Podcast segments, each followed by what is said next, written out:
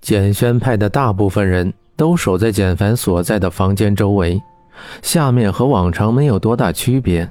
顺着窗子爬到窗外的一棵大树上，简凡很容易就下来了。后院静悄悄的，小时候常玩的秋千还吊在那儿，晃悠悠的。绿色草坪被打理的犹如绸缎一般。简凡绕过那些看守，翻墙而出。简凡几乎是站在马路上拦的车，朝着灵堂而去。灵堂里黑白帷帐飘着，风卷起地上残破的花圈，如同置身于蝴蝶谷之中。简凡凝神看着眼前的残败。离开之前，这里还是庄严的祭奠场所，现在残破的只剩下一幅巨大照片是完整的，在风中花圈材质散落的环境中，慈祥地看着简凡。似乎一直在等着他一般。谁能告诉自己到底发生了什么事？简凡如同猎豹一般看着四周，回答他的只是肆虐的风声。之前看到的景象如同海市蜃楼一般，全都不见了。他平静的眼眸紧缩，瞳孔泛着寒光。简凡给安杰打了一个电话，是关机的。给公司打电话。那边也说简总跟安秘书都不在，如同在沙漠里行走。简凡找不到出路，嗅到了死亡的气息。一声枪响，似乎给了他希望，更多的是带来了恐惧。妈的，谁让你开枪的？一个脸上有刀疤的人啐了一口，说，一脚踹在放空枪的人的身上。简轩冷眼端睨着眼前的一帮人，没有丝毫的畏惧，深邃的眸子，即使什么也没拿，也让人感到害怕。退下去！你们这两下子还敢在简总面前班门弄斧？那群人散开，身后走出一个含笑的人。跟简轩不同的是，他看上去更加狠辣。简轩知道，他们只是奉命行事。你一记空枪也不是白打的，带着警告的意味。胡子，好久不见呢。简轩眸子中带着温和的笑意，说着，轻轻理了下衣服。出来的人是简虎，简轩的弟弟。多年来，他一直尽心管理着浩源在国外的生意。浩源酒店在国外有很大的案子，都是他促成的。可惜他染上了地下生意。所以老爷子执意把公司所有的股份全都给了简轩，他心有不甘，所以选择在今天这么个机会回来夺位。如果简轩乖乖交出公司的股份，他会考虑放他一条生路；但如果他非要跟自己作对的话，那就别怪兄弟无情了。难得大哥还认得我，简虎慢慢抬起头，宽大的帽檐下。露出那张酷似简轩的脸，可他比简轩多了一分的力气。简虎朝后面的人摆了摆手，示意那些人退下。简轩垂着眸子看着地面，这里是浩源集团的地下仓库，存放了大量造酒需要的稻谷。白炽灯强烈的照着所有人的脸，码好的粮食堆放的整整齐齐的。进来的时候，简轩就把所有的出路给堵死了。只要他一个眼神，藏在暗处的那些人就会一枪毙了简虎。简虎就是简轩的心头刺，他早就想拔了他。十四年前，简轩像往常一样下班回家，客厅里饭菜已经摆好了。跟以前不同的是，这里没有人在等他。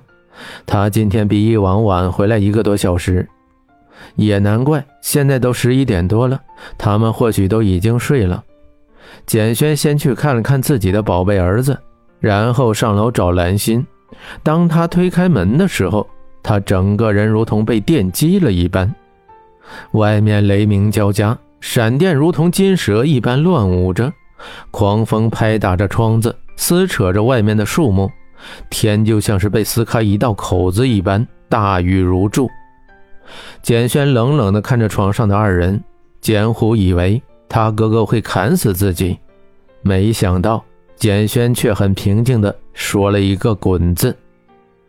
简轩没让兰心解释，走过去用被子抱住他，冷冷地看着外面的雨水，像是水珠一般摔在地上，噼里啪啦地响着。也就是从那一天起，兰心变得沉默寡言，被简轩冷落三年之后，因为抑郁症跳楼自杀。这件事情到现在，除了活着的简轩和简虎之外，没有人知道。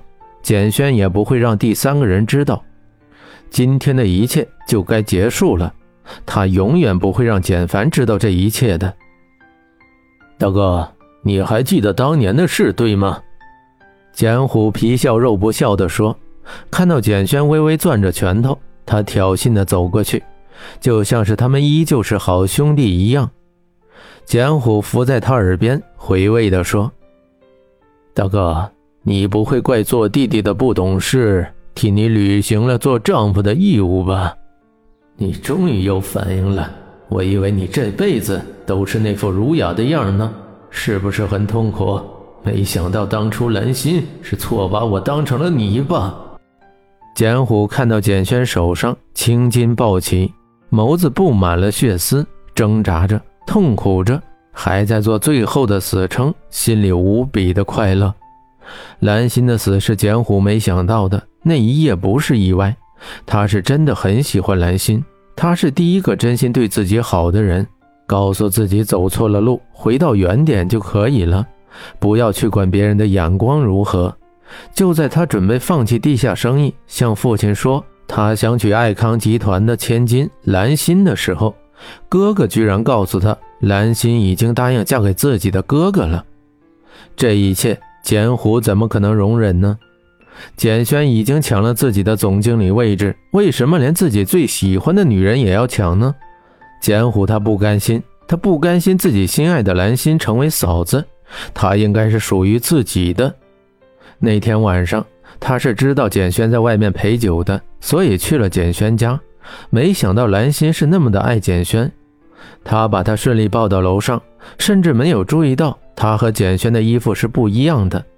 简轩今天穿的是黑色的西装，而自己穿的是深蓝色。江湖本来打算是让简轩回来以后误会一下就可以了，不会真的对兰心动手的。可是他真的太爱兰心了，他控制不住自己的双手，就发生了简轩看到的那一幕。当初你那么喜欢兰心，没想到她居然嫁给了我吧？你更没想到的是，兰心到死都是爱我的，你连到她坟前送花的机会都没有。简轩恢复先前的态度，深邃的眼眸冷冷地看着简虎，仿佛他们说的是那个康乐集团的千金，不是他的妻子。你把兰心葬到哪儿了？简虎死死地攥着简轩的领子，问，如同一头被激怒的饿狼。他找了那么久，都没有找到兰心的坟墓在哪儿。兰心的父亲也不知道兰心到底葬在哪里。兰心死之前的最后一句话就是这辈子都不想见到你。